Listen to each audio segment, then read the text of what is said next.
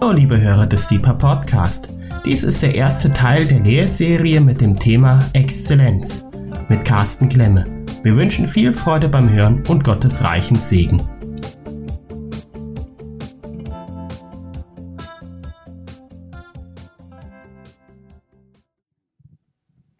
Ja, vielen Dank, Rainer. Vielen Dank, das Team.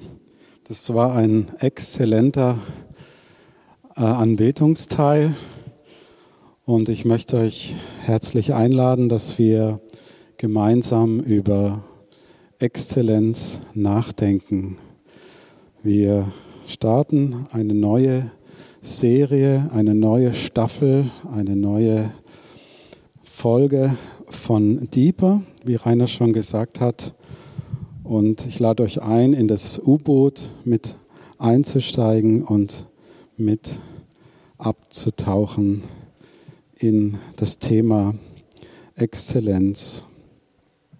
Ich möchte einsteigen damit, dass ich kurz erzählen möchte, vor ein paar Wochen hatten wir ein Ehepaar hier äh, als Praktikanten im besten Alter, also schon etwas gereift und erfahren. Und er ist im Allgäu, hat er zusammen mit seiner Frau eine Praxis für, ja, wie sagt man, für ähm, Heilpraktikerpraxis und er ist eben auch ein erfahrener Physiotherapeut. Und im Rahmen seiner, seiner Tätigkeit als Praktikant äh, kamen einige von uns in den Genuss einer Behandlung von ihm. Und ich habe sowas noch nie mitgemacht. Und äh, ich habe nur gehört, das kann sehr schmerzhaft sein und es soll aber auch richtig gut sein. Und in meinem, in meinem Leichtsinn und in meiner Ahnungslosigkeit habe ich ihm dann gesagt, ja, schon mich nicht, ja, du kannst richtig zu, zu langen. Und äh, das hätte ich mir vorher überlegen müssen, was ich da sage, weil das hat er dann auch tatsächlich getan. Und es war so, ähm, dass ich mich erstmal so vor ihn gestellt habe und dann hat er mich gefragt, ja, wo, wo, wo tut's denn weh? Und dann habe ich ihm eben gezeigt, diese berühmte Stelle hier hinten mit meinen Bandscheiben und so weiter. Und er sagt, ja, dreh dich mal um. Und der erste überraschende Moment war der, dass er seine Hände genommen hat und nicht irgendwie rumgesucht hat, ja da vielleicht oder da, sondern er hat sofort mit seiner Hand, zack, den Punkt erwischt, wo es richtig wehtut, diese, diese Muskelbänder um die Bandscheiben rum. Boah, und hat auch nicht irgendwie gestreichelt, sondern dann gleich richtig kräftig reingedrückt und so. Ähm, naja, also ich habe habe mir immer den Spruch vorgesagt: Ein echter Indianer kennt keinen Schmerz. Ein echter Indianer kennt keinen Schmerz. Während mir die Schmerztränen in die Augen liefen und ähm, und dann hat er mich eben bearbeitet und gezogen und was weiß ich alles mit mir gemacht und äh, und währenddessen stellte er auch ein paar Fragen, die erstmal gar nichts mit meinem Bewegungsapparat zu tun hatten. Und dann denke ich, wow, ist er vielleicht noch im Nebenberuf Prophet oder sowas? Woher weiß er das? Warum, warum stellt er mir diese Fragen und zwar sofort die richtige Frage, ja? So. Und ich möchte euch einladen, dass wir uns die Frage stellen, warum sollten wir nicht Beter dieser Zeit sein, die mit den Händen des Gebets sofort dahin kommen, wo es weh tut, wo Heilung, wo Lösung, wo Befreiung geschehen soll. Warum nicht gleich die richtigen Fragen stellen, anstelle rumzufuchteln und Herr, könntest du nicht und vielleicht willst du ja doch und überhaupt. Warum nicht gleich die richtigen Worte finden? Weil dieser Mann der hat das, was er gemacht hat, richtig, richtig gut gemacht. Und ich möchte uns herausfordern, dass wir als Beter dieser Zeit das, was wir machen, richtig, richtig gut machen. Darum, darum geht es in dieser, in dieser Lehre. Und ich möchte euch zuerst ein paar Eigenschaften oder ein paar Synonyme von von Exzellenz vorlesen, einfach um das klar zu machen, um was es geht. Ausgezeichnet, bestens, brillant, erstklassig, exquisit, fabelhaft, genial, grandios, herrlich, hervorragend, vortrefflich, vorzüglich. Oder die englischen Wörter. Superb, exquisite, finest, first rate, magnificent, outstanding, skillful. Skillful mag ich auch gerne, das, da, da kommt dieser handwerkliche Aspekt schön zum Tragen, dass wir eben unser Handwerk richtig, richtig gut machen. Und ich möchte euch sagen, dass, dass mir das nicht in die Wiege gelegt ist. Ja? In meinem Arbeitszeugnis stand immer drin, durch seine ruhige und ausgeglichene Art hat er zu einem angenehmen Betriebsklima beigetragen. Das ist in jedem Arbeitszeugnis steht es bei mir drin. Und da steht nicht drin, durch, er hat mit Schweiß und Blut und Tränen das, die extra Meile gelaufen und hat sich selbst übertroffen und eine Meisterleistung hingelegt. Steht nicht drin bei mir. Das ist eigentlich nicht meine Art. Aber umso länger ich hier im Gebetshaus Freiburg bin, umso klarer wird mir, wir haben vorhin gesungen, einer nur ist würdig. Und er ist es würdig, dass wir ihm unser Bestes geben, dass wir ähm, uns aufmachen und, und nicht nur mit Mittelmäßigkeit zufrieden sind, sondern exzellente Beter dieser Zeit werden. So, und ich wollte eigentlich, ihr seht hier eine Pflanze, und ich wollte jetzt eine ganz äh, philosophische und tiefenpsychologische Abhandlung machen über, über die, die richtige Umgebung, in der die Pflanze der Exzellenz wächst. Aber heute um 14 Uhr im Gebetshaus hatten wir gemeinsam eine Stunde und da haben wir etwas ganz Wunderbares und Einfaches gesungen. Und zwar, wenn ich falle, falle ich nach oben haben wir gesungen heute Nachmittag. Und es tut es eigentlich viel besser sagen, wie wenn ich jetzt über die Sonne Christus und die Luft ist Christus und die gute Erde ist Christus. Ähm, wenn wir über Exzellenz sprechen im, im Sinne von Christus-Nachfolge, im Sinne von einer Christozentrik, dann erkennen wir das daran, dass immer eine gewisse Leichtigkeit, eine Freude und auch eine Natürlichkeit in dem Sinne da ist, dass es uns frei macht von Stolz und Überheblichkeit, von Konkurrenzkampf. Exzellenz ist, wenn das Samenkorn des Wortes Gottes in die gute Erde fällt. Exzellenz will dass du selbst das Beste wirst, die volle Verwirklichung, so wie Gott dich gemeint hat. Ein Abbild Jesu. Und wir wissen alle, dass in dieser Welt ähm, das oft so ist, wir geben uns Mühe, weil wir Anerkennung wollen. Wir wollen ähm, ja im, im weiteren Sinne, wir wollen für das, was wir herausragendes leisten, angebetet werden und bestaunt werden. Boah, das machst du so gut. Und äh, dadurch unsere Position in der Gruppe stärken und, und ansehen. Und äh, viele Menschen machen das einfach auch, damit sie ihren Geldbeutel richtig schön voll bekommen, indem sie einfach versuchen, exzellente Arbeit zu machen. Aber Jesus sagt, mein Joch ist sanft, meine Last ist leicht. Matthäus 11, Vers 30.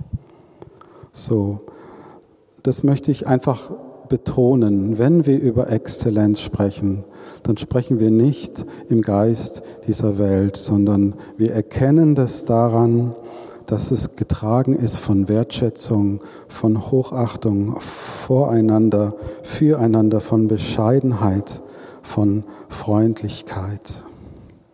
Es gibt ein Bibelwort, das ähm, das mich in letzter Zeit sehr, sehr beschäftigt. Übrigens, Klammer auf, ich lerne immer mehr.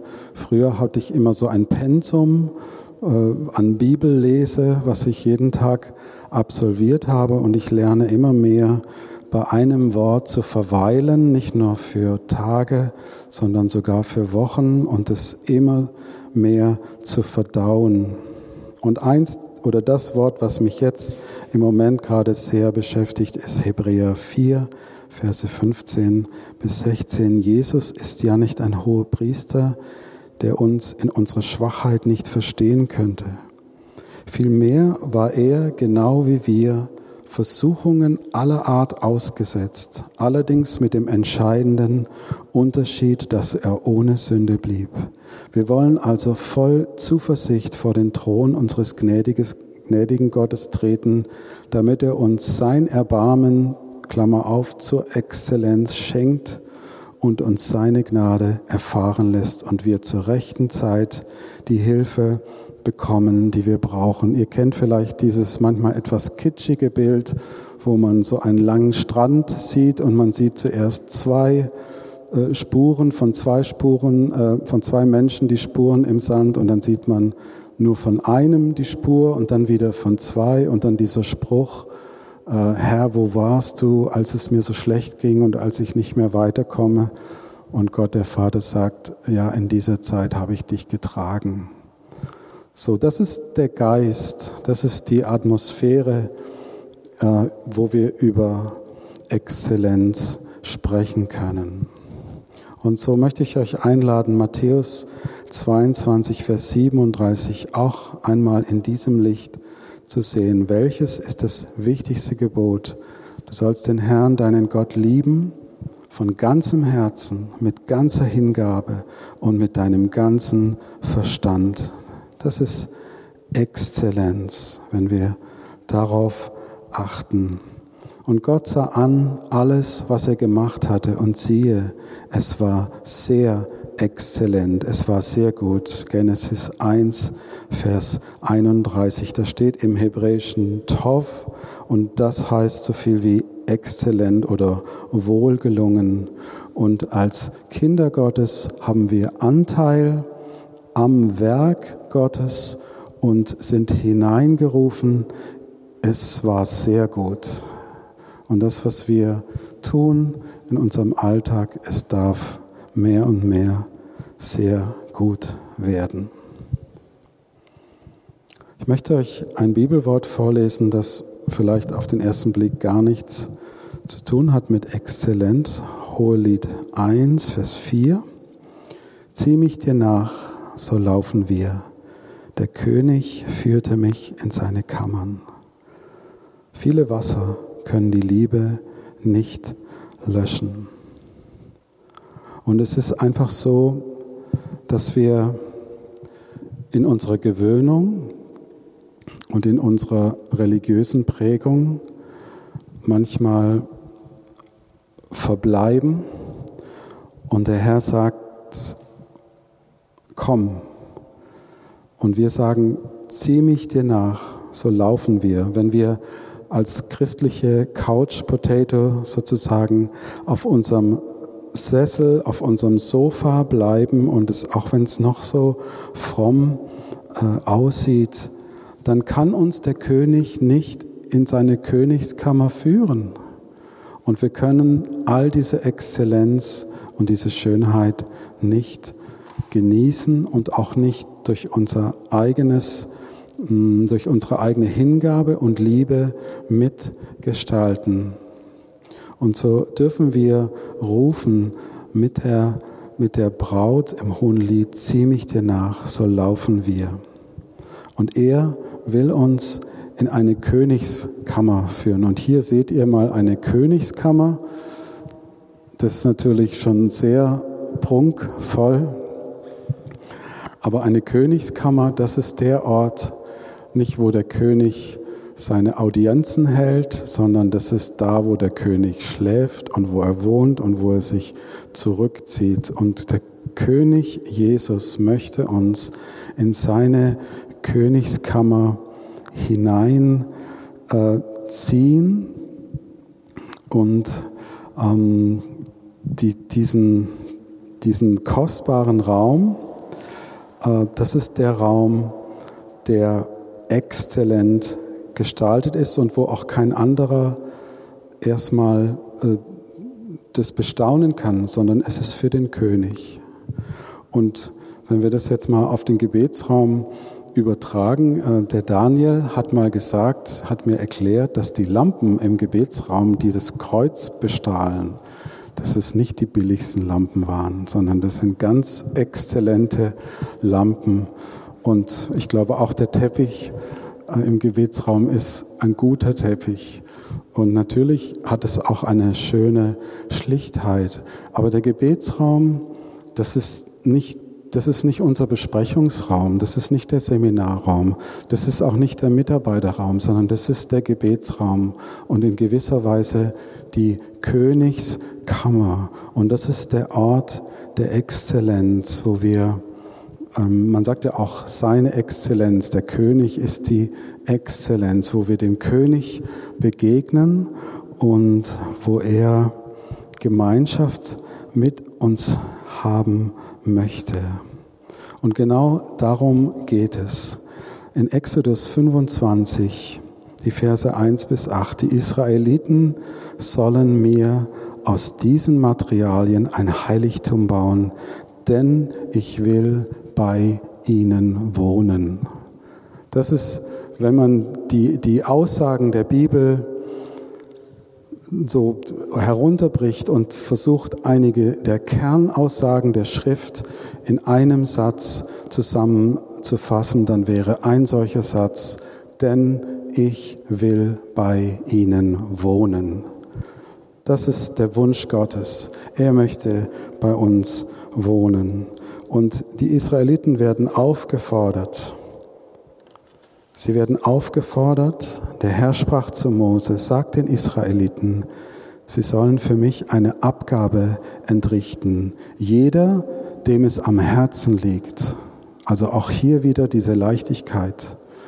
Da steht nicht, ja, also ihr, ihr habt gar keine Wahl, ihr müsst es jetzt so machen, sondern jeder, dem es am Herzen liegt, der bereit ist, sich zur Verfügung zu stellen, soll etwas von den folgenden Dingen für mich geben. Gold, Silber, Bronze, violette, purpurrote und karmesinrote Wolle, feines Leinen, Ziegenhaar, rot gefärbte Felle von Schafböcken, Tachaschleder, Akazienholz, Öl für den Leuchter, wohlriechende Gewürze für das Salböl und die Weihrauchmischung, Onyxsteine und andere Edelsteine, die auf dem Schutz und der Brusttasche des Priesters eingesetzt werden können. Und das sind Bilder und Dinge auch für uns, für unseren Dienst des Gebets und der Anbetung im Gebetshaus.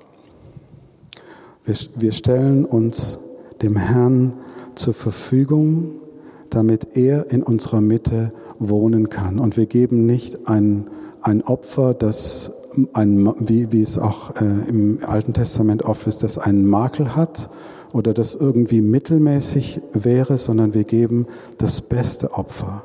Wir geben das, was wir am besten können. Wir geben uns mit ganzer Hingabe hin. Und so wird es gefördert, dass diese Grund, dieser Grundwunsch, diese Grundaussage, dass Gott sagt, denn ich will bei ihnen wohnen. Gott möchte bei uns wohnen. Kolosser 3, Vers 23. Worin auch immer eure Arbeit besteht, tut sie mit ganzer Hingabe, denn letztlich dient ihr nicht den Menschen, sondern dem Herrn. Denn letztlich dient ihr nicht den Menschen, sondern dem Herrn. Manchmal haben wir so, so überfromme Vorstellungen, dass wir denken, ja, nur wenn wir jetzt Halleluja singen und ganz laut und viel beten, das ist das, was dann ähm, die Exzellenz fördert oder die ähm, Gott wohlgefällig wäre. Aber der Schlüssel ist der, dass wir alles, alles, jede Kleinigkeit, jedes Putzen, jeder Dienst äh, am Eingang, jede Tätigkeit im Büro, dass wir es nicht den Menschen tun, sondern es ist ein Dienst am Herrn, es ist ein Dienst, dass die Königskammer, der Ort der Begegnung, wo Gott wohnt, dass er schön wird, dass eine Verwirklichung der Dinge des Himmels geschehen kann in unserer Mitte. Und darum, aus dieser Liebe heraus, aus dieser Leidenschaft, aus dieser Hingabe entsteht der Ort der Begegnung. Denn letztlich dient ihr nicht Menschen, sondern dem Herrn. Lass uns das nicht vergessen bei allem, was wir tun, ganz egal wo.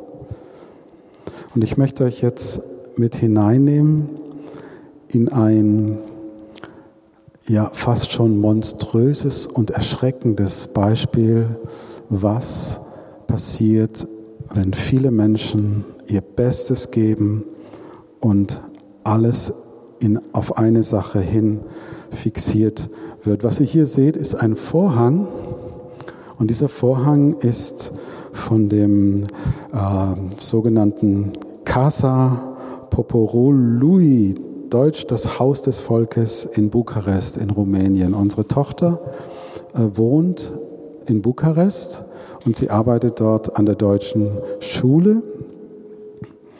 Und ähm, zum Pflichtprogramm wenn man mal in Bukarest ist, gehört einfach die Besichtigung des Präsidenten oder des, ähm, inzwischen heißt es, glaube ich, des ähm, Parlamentspalastes. Das sieht so von außen aus und von weiter weg sieht es noch ganz harmlos aus, aber umso näher du kommst, umso kleiner kommst du dir vor. Das ist das zweitgrößte Gebäude der Welt und ich werde euch einfach mal kurz was vorlesen. Das Gebäude wurde von 1983 bis 1989 nach den Vorstellungen des diktatorisch regierenden rumänischen Staatspräsidenten Ceausescu errichtet, um Platz für das Bauwerk der Superlative zu schaffen, zu dessen Gesamtkomplex auch weite Teile neuer Plätze und Alleen gehören, wurden Ende der 70er Jahre teilweise historische Wohnhäuser mit rund 40.000 Wohnungen ein Dutzend Kirchen, drei Synagogen abgerissen sowie Teile der Altstadt zwangsgeräumt. Rund 20.000 Arbeiter errichteten im Dreischichtbetrieb, also 24-7, den Palast nach dem Pentagon ist das, der Palast das zweitgrößte Verwaltungsgebäude der Welt. Die Baukosten sind nur schwer zu beziffern. In einer Schätzung ist von 3,3 Milliarden Euro die Rede, was bis zu 40 Prozent des jährlichen Bruttosozialprodukts Rumäniens entsprach. 5100 Räume, 480 Kronleuchter, 150.000 Glühlampen, 52.000 Quadratmeter an Teppichen, eine Million Kubikmeter Marmor aus Siebenbürgen, 3500 Tonnen Kristallglas und so weiter und so fort. Ich lese jetzt gar nicht die ganze Geschichte hier, die ganze Auflistung durch. Ceausescu wollte sich als Konduktor, als Führer gerieren und wie einst Hitler mit seinen Plänen für Berlins Umgestaltung zu Germania das Gesicht seiner Hauptstadt neu formen. Neues Gravitationszentrum von Bukarest sollte eine säkulare Kathedrale werden, der gigantische Palast des Volkes. Der Diktator presste seinem Land die letzten Ressourcen ab. Alle im Palast verwendeten Materialien, von technischen Einrichtungen abgesehen, stammten aus Rumänien. Kristallleuchter, riesige Wandteppiche, Türen und Wände aus Kirschbaum und Nussholz und dann der Marmor. Die komplette rumänische Produktion von zehn Jahren wurden in der Kitsch-Kathedrale verbaut. Doch Ceausescu konnte sein monströses Spielzeug nicht genießen. Er hat niemals in dem Palast residiert. Als er Ende Dezember 1989 von einem Exekutionskommando zusammen mit seiner Frau Elena erschossen wurde, war der Bau nur zum Teil fertiggestellt. So, und wir wurden dann geführt durch dieses Gebäude und wir sind Westler, ja, wir sind Westler. Wir sind es gewohnt, es gibt eine tolle Fassade, wo die Lampen blinken Und dahinter gibt es im besten Fall ein funktionales Gerüst und eine einigermaßen brauchbare Struktur, die das Ganze trägt. Aber die ganze Werbung, äh, alle, alle, äh, die Fassaden, die, die, die ganze Medienlandschaft, alles in der westlichen Welt ist so programmiert, dass wir immer ein schönes Outfit haben, eine schöne Fassade. Und, und ich war so geplättet, weil ich habe dann geguckt hinter den Vorhängen und ich habe mir die, die, die, die Türschlösser angeschaut von den Türen und alles war exzellent. Es, es, es gab jeder, hinter jeder Ecke war einfach nur Exzellenz. Es war nicht eine Fassade, sondern das ganze Ding ist ein eine Million Kubikmeter Marmor Prunkbau, der, wo wirklich Handwerker und Arbeiter im Dreischichtbetrieb über Jahre ihr Bestes gegeben haben. Und es ist, es ist eine, eine ja, monströse und abartige Perfektionskathedrale. Und das, das Erstaunliche war eben, was passieren kann, wenn viele Menschen sich zusammentun, in diesem Fall auf eine pervertierte Art und Weise. Wir haben ja auch gehört, dass Kirchen abgerissen wurden und Synagogen. Und ähm, was passieren kann, dass, dass so etwas äh, nicht nur in der, auf der, in, an der Oberfläche, sondern in seiner Substanz Exzellentes und Großartiges entstehen kann. Wenn der Herr nicht das Haus baut, dann ist die Mühe der Bauleute umsonst. Und vielleicht wollen wir auch manchmal so gerne unsere kleine Kathedrale bauen, unsere, unsere der, der Ort, wo wir uns selbst im besten Licht präsentieren wollen, in aller Exzellenz. Aber wenn der Herr nicht das Haus baut, dann ist die Mühe der Bauleute umsonst. Und das sehen wir jetzt auch hier in dieser Geschichte. Der Mann konnte das nie, konnte nie residieren in seiner Prunkkathedrale. Und jetzt habe ich eine Frage an euch. Wenn der Herr nicht das Haus baut, dann ist die Mühe der Bauleute umsonst. Wer baut das Haus? Wer baut das Haus? Die Bauleute. Wenn der Herr nicht das Haus baut, das heißt, wenn der Herr nicht seinen Segen, seine, wenn wir nicht mit ihm zusammenwirken, aber die Mühe der Bauleute, das ist das, was das Haus baut. Ja, manchmal sind wir so ein bisschen über. Ne? Wenn der Herr nicht das Haus baut, dann ist die Mühe der Bauleute umsonst. Und deswegen, ähm, wenn wir das Haus des Herrn bauen, dann ist es mit Mühe verbunden. Weil, weil wir sind sozusagen die Bauleute an, an dem geistlichen an der geistlichen Kathedrale, am, am geistlichen ähm, Haus des Herrn und das Gelingen kommt von Gott. Wenn wir unser eigenes Haus bauen, dann ist es zum Scheitern verurteilt. Ja, B5 ist nicht vom Himmel gefallen. Ja, wir haben nicht gebetet, oh Herr, schenk uns ein neues Gebetshaus und auf einmal tun sich über Freiburg die Wolken aus und hinabgeschwebt kommt ein Gebetshaus. Frag mal Katharina und Daniel und all die Leute, die, die Stunden um Stunden reingesteckt haben und verglichen haben, was ist das beste Material, wie können wir das machen. Und da steckt so viel Gebet und Arbeit drin und es ist gut und das ist exzellent. Das, das fällt nicht einfach so vom Himmel runter. 1. Korinther 3, Vers 11 bis 12. Allerdings kann man mit den unterschiedlichsten Materialien weiterbauen. Manche verwenden Gold, Silber, kostbare Steine. Andere nehmen Holz, Schilf und Stroh.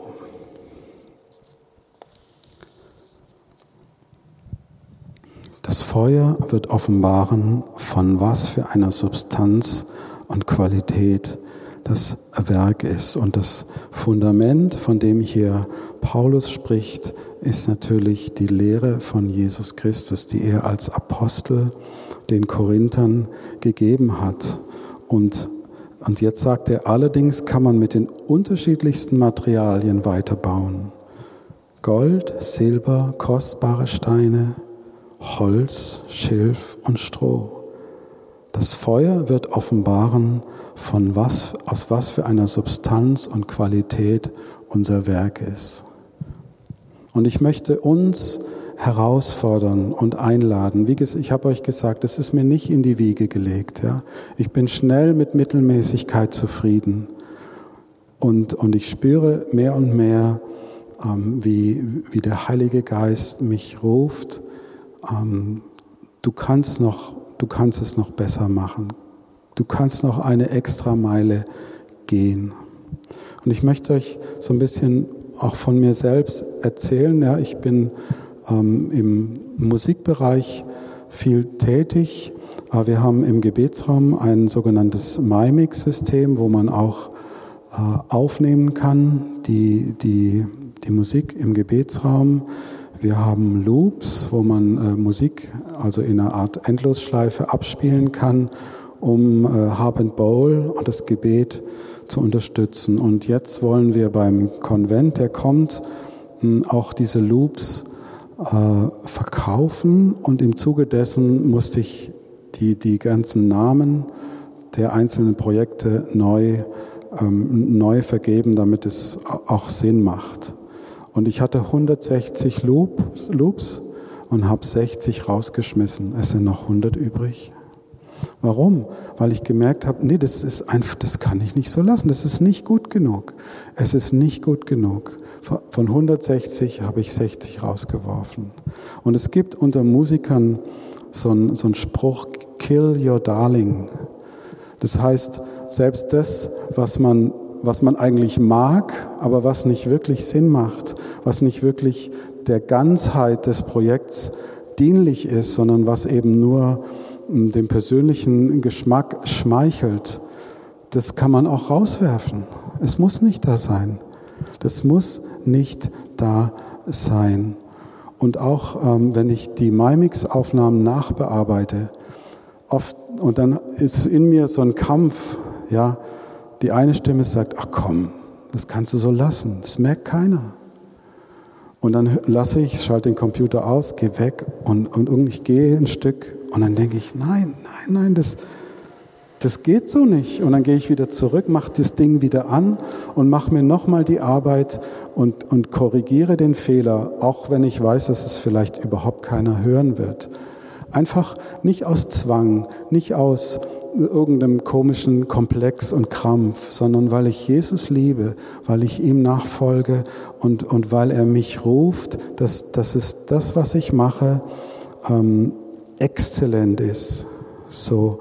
Und ich weiß nicht, was dein, dein Ding ist, was du, wo Gott dich ruft und was deine Aufgaben sind. Aber ich möchte uns alle einladen, ähm, dass wir die Königskammer, den Ort der Begegnung, äh, dass wir nicht das, was verbrennt und was mittelmäßig ist, geben, sondern dass wir in Freiheit und in Leichtigkeit, in Freude und in Liebe das Beste geben, was wir haben. Darum geht es in dieser Lehre. Und nächstes Mal werden wir von Antonio Stradivari hören. Da kann man auch eine ganze Menge lernen aus der Geschichte des Geigenbaus. Deswegen diese Hintergrundgeigen in, hier bei den Folien. Und wir werden auch noch konkret einige Dinge anschauen, was wir ganz konkret tun können, um die Qualität dessen, was wir tun, zu verbessern. Aber ich möchte diesen Teil heute Abend ähm, abschließen. Und zwar waren wir am Wochenende auf einem Diensteinsatz in Herne im Ruhrgebiet. Und auf der Rückfahrt im Zug äh, hatte ich mir eine Doku runtergeladen von Arte, äh, Japan von oben. Und, und in dieser Doku wurden dann immer einzelne äh, Charaktere vorgestellt, die eben gerade in dieser, wo eben in, bei dieser Gegend oder bei diesem äh, historischen Bauwerk, ähm, die einen Bezug dazu haben. So.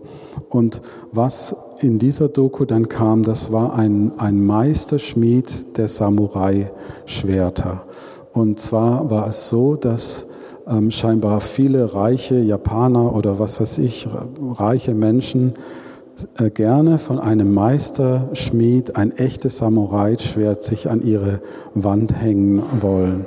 Und dieses Schwert muss gar nicht scharf sein, sondern es muss halt einfach nur cool aussehen. Und wenn man dann seine Gäste mit dem Glas Sekt in das Wohnzimmer führt, ja, guck mal hier, das ist mein Samurai-Schwert von einem echten Samurai-Schmied, äh, der das mh, mm, gemacht hat und so. Ähm, deswegen wurde das da gezeigt, aber ich war so fasziniert, was dieser Mann gesagt hat. Zuerst einmal hat er gesagt, dass sein Lehrling allein drei Jahre braucht, um die Holzkohle für das Schmiedefeuer richtig zu schlagen, so dass es die richtige Form und Größe hat und äh, nicht unnötig Abfall entsteht. Also drei Jahre nur für den Lehrling für die Zubereitung des Feuers. Es geht noch nicht mal darum, das Schwert zu schmieden. Und dann äh, hat versuchen scheinbar schon mehrere Schmiede über viele Jahre eine bestimmte Schmiedetechnik aus der Samurai-Zeit nach ähm, wieder herauszufinden, wie die das gemacht haben, dass die Klingen so einen besonderen Schimmer und so eine besondere äh, so ein besonderes Muster haben. Und ähm, und alle versuchen diese Technik zu entdecken. Und jetzt kommt, was dieser Mann gesagt hat. Zitat. Alle haben es versucht, aber niemanden ist es gelungen. Warum habe ich es geschafft? Ich glaube, weil mein Augenmerk auf der Schärfe lag. Ja, auch wenn dieses Schwert nicht mehr benutzt wird, um irgendwelchen Leuten die die Köpfe abzuschlagen, sondern nur als Deko in einem Raum äh, hält, so hat er doch die Schärfe des Schwertes als Fokus gehabt. Und ich meine, da kann man natürlich auch auf das Gebet schließen. Ja, unsere Gebete sind keine Deko, die man an die christliche Kirchenwand nagelt, sondern was brauchen wir? Unser Gebet muss eine Schärfe haben. Es muss schneiden können. Oder einfacher gesagt, so wie mein Meister gesagt hat, du darfst das Eisen nicht töten. Ich schaffe die besten Bedingungen für das Eisen. Bei der Arbeit mit dem Feuer kann eine Sekunde alles entscheiden. Wenn man das Eisen aus dem Feuer herausholt und schlägt, davon hängt es ab, ob das Eisen lebt oder stirbt. Wie schlägt man? Kraftvoll oder nicht kraftvoll? Hat man noch Zeit oder muss man sich beeilen? Erst einmal muss man hören. Der Meister gibt Zeichen, aber er spricht nicht. Ich habe wirklich alles gegeben. Wenn ich ein Schwert sehe, erinnere ich mich genau, wie ich es geschmiedet habe. Ich habe kein Jahr vergeudet, nicht einen Monat nicht einmal einen Tag. Das Wort Talent verabscheue ich. Geduld haben, sich Mühe geben, das ist Talent. Wenn ich zwei wesentliche Merkmale von Talent beschreiben sollte, so wären es Mühe und Geduld. Wenn man darüber verfügt, hat man, egal was man tut, Talent. Aber zu glauben, man hat einfach so Talent, ist ein Fehler. Ja, das sagt jetzt eben dieser Schmied und wir können manches davon äh, übertragen auf unseren Dienst als Beter. Ja. Wenn, wenn das Eisen, mm, das man aus dem Feuer holt, um es zu schmieden, ja, dann da heißt es hier, ich schaffe die besten Bedingungen für das Eisen. So, und wir dürfen die besten Bedingungen schaffen für das Gebet. Und es uns muss klar sein, dass wir nicht irgendeine äh, religiöse Schau machen, sondern dass es darum geht, dass das Schwert schneidet, dass es seinen Zweck erfüllt. Und er hat eben tatsächlich nach 40 Jahren des Experimentierens diese Schmiedekunst wieder herausgefunden, dass die Klingen genau diese Schattierung und diesen Glanz haben. So ähm, 40 Jahre ist eine lange Zeit, äh, aber ich möchte euch so am Ende dieses ersten Teils einladen, dass wir zusammen darüber nachdenken, was es für uns bedeutet, dass wir das, was wir machen, richtig, richtig gut machen, mit Liebe, mit Leichtigkeit, aber auch mit ganzer Hingabe. Die Zeit, in der wir leben, macht es uns nicht leicht. Wir werden zugemüllt und zugeschüttet mit Informationen. Ja, ich habe ich hab jetzt keinen Facebook-Account und keinen, aber ich habe hier mein iPad und, und ich ertappe mich oft dabei, wie ich irgendwie einen geistlichen Text lesen will oder im Wort lesen will und dann denke ich, ah, jetzt check noch mal kurz deine E-Mails oder guck dir mal die Nachrichten an und, und diese, dieser Sog der Zerstreuung zieht mich weg davon, äh, mich zu fokussieren, so dass ich an diesen Ort komme, wo ich äh, Exzellenz ähm, erreichen kann. So, es ist ein Kampf. Es ist nicht leicht und es fällt nicht vom Himmel. Vater, wir danken dir, dass wir Teilhaber sind an dem, was du tun möchtest. Heiliger Geist, wir bitten dich, dass du uns hineinnimmst in ein exzellentes Werk, ein Werk der Liebe, ein Werk der Hingabe, ein Werk nicht von irgendeinem Leistungswahn, sondern einfach, weil wir dir eine Königskammer bereiten wollen, die schön ist, die exzellent ist und wo du gerne wohnst und wo wir Gemeinschaft mit dir haben können. Und so bete ich für uns, dass du dich erbarmst über uns und uns mehr und mehr an diesen Ort der Exzellenz führst. Amen.